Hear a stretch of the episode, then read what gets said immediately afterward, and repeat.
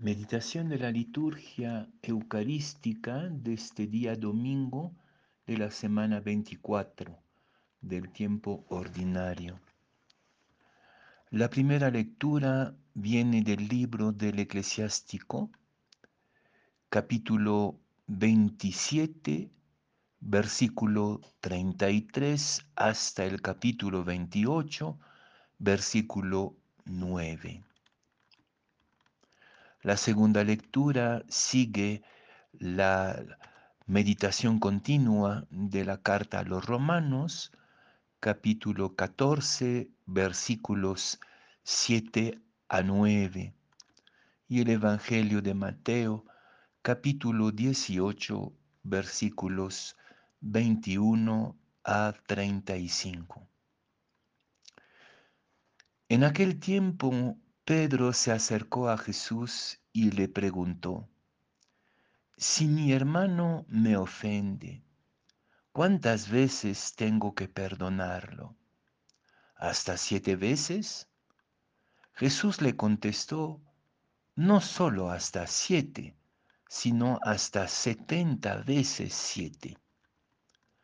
Entonces Jesús les dijo, el reino de los cielos es semejante a un rey que quiso ajustar cuentas con sus servidores. El primero que le presentaron le debía muchos millones.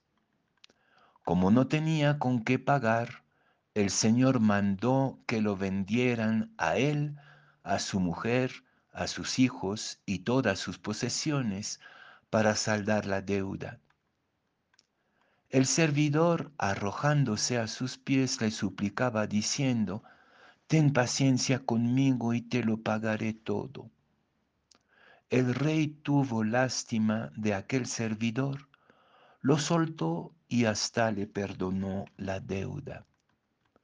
Pero apenas había salido aquel servidor, se encontró con uno de sus compañeros que debía poco dinero entonces lo agarró por el cuello y casi lo estrangulaba, mientras le decía, págame lo que me debes.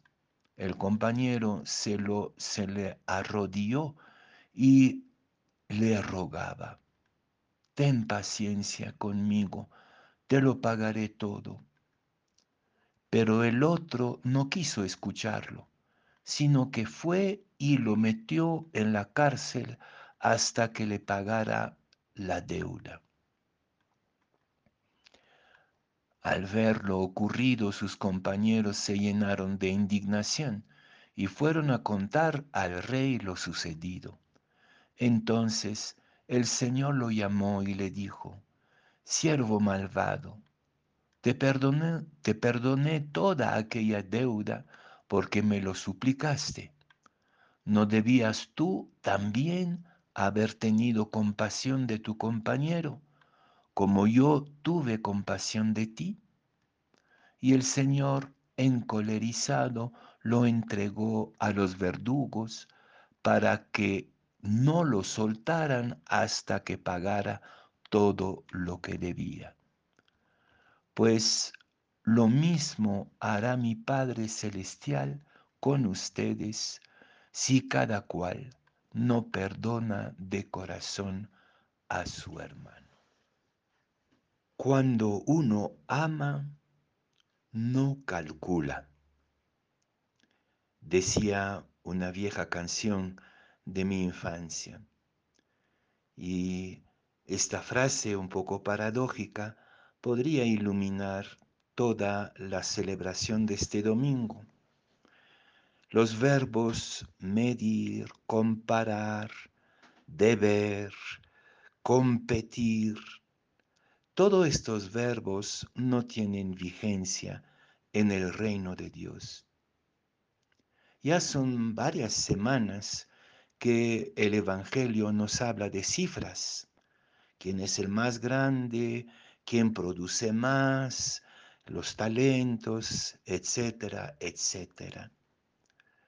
Pareciera que esta lógica de las medidas comparativas que rigen en nuestra sociedad y en nuestras relaciones ya no tienen nada que ver con Dios.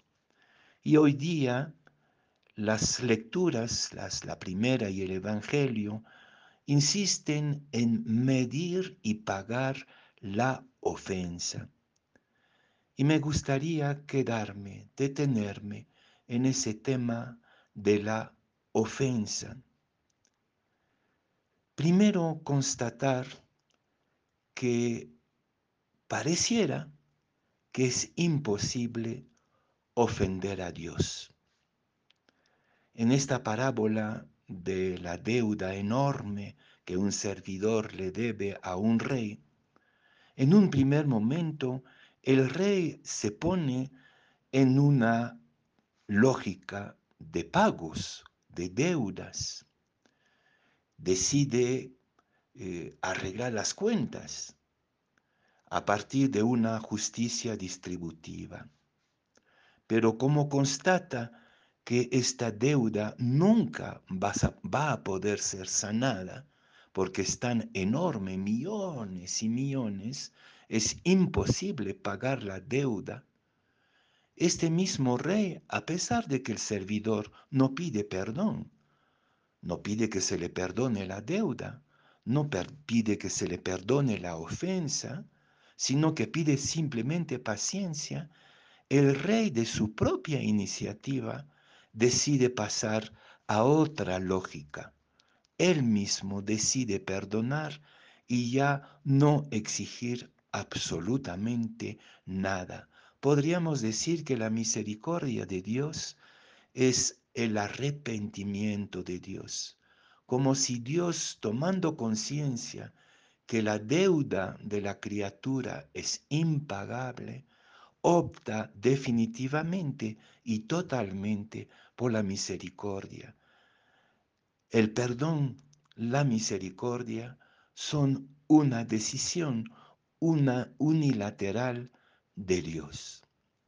Es como si fuera imposible ofender directamente a Dios porque Dios ha renunciado a ser pagado. Ya no hay relación de debe y paga entre Dios y nosotros. Y sin embargo, entre nosotros nos ofendemos constantemente. Estamos constantemente en la lógica opuesta a la de Dios. Y a veces yo me pregunto, pero ¿qué cosa es la ofensa? ¿Por qué me siento ofendido? ¿O por qué ofendo a mi hermano? Es una cosa compleja la ofensa, la experiencia de la ofensa. O bien me siento ofendido por algo o por nada, porque me siento muy inseguro de mí mismo. El ofendido muchas veces es aquel que, habiendo sido golpeado tanto y tanto y tanto, en su vida, habiendo sido humillado tantas veces, considera que no vale nada para sí mismo, tiene una autoimagen pésima de sí mismo y por lo tanto constantemente se siente herido, humillado por los demás.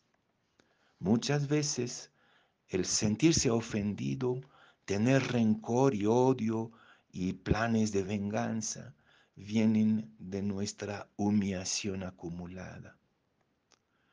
En cambio, el ofensor es aquel que desprecia y humilla tanto al otro que no lo puede ver como un igual, como un hermano. La ofensa y el ser ofendido, en el fondo, es un arreglo de cuentas, un ajuste de cuentas entre gente que están en un debate de humillación. Sentirse humillado o humillar constantemente al otro. Este camino de la humillación no pasa por la mente de Dios. Dios no quiere que nos sintamos humillados y por eso se arrepiente cuando se trata de nuestra deuda ante Él. Es imposible ofender a Dios, pero si tú te quedas con tu hermano en una lógica de pago, de retribución, de deudas, de humillación, de ofensa, entonces esto sí ofende a Dios. Yo no puedo ofender a Dios en directo, pero cuando ofendo a mi hermano, a mi hermana, esto le hiere profundamente a Dios. Humillar a tu hermano es humillar a Dios, porque Dios no soporta ver a una de sus criaturas humillada. El reino es salir de esta lógica de humillación, de sentirse un don nadie o de hacer sentir al otro que es un don nadie. Estamos en una sociedad donde la ofensa, el insulto, la humillación son regla de juego. Estamos en el anti-reino. Y eso, si lo hiere, lo entristece a Dios, lo pone en su relación de misericordia conmigo en una encrucijada. La primera lectura nos dice, qué ridículo es ofenderse y ofender al otro si mañana te reclaman la vida. Si tú no eres finalmente no más que una criatura en los brazos de Dios, mañana morirás. ¿Y qué quedará de tu odio? Y la segunda lectura de la carta a los romanos nos dice, vive para Dios, muere para Dios, deja atrás la lógica del pago y entra en el mismo arrepentimiento de Dios que es la misericordia con tu hermano. Si dejas de ofender o de sentirte ofendido con tu hermano, con tu hermana, Dios ya te ha perdonado, ya que es imposible ofender a Dios salvo cuando ofendes a tu hermano.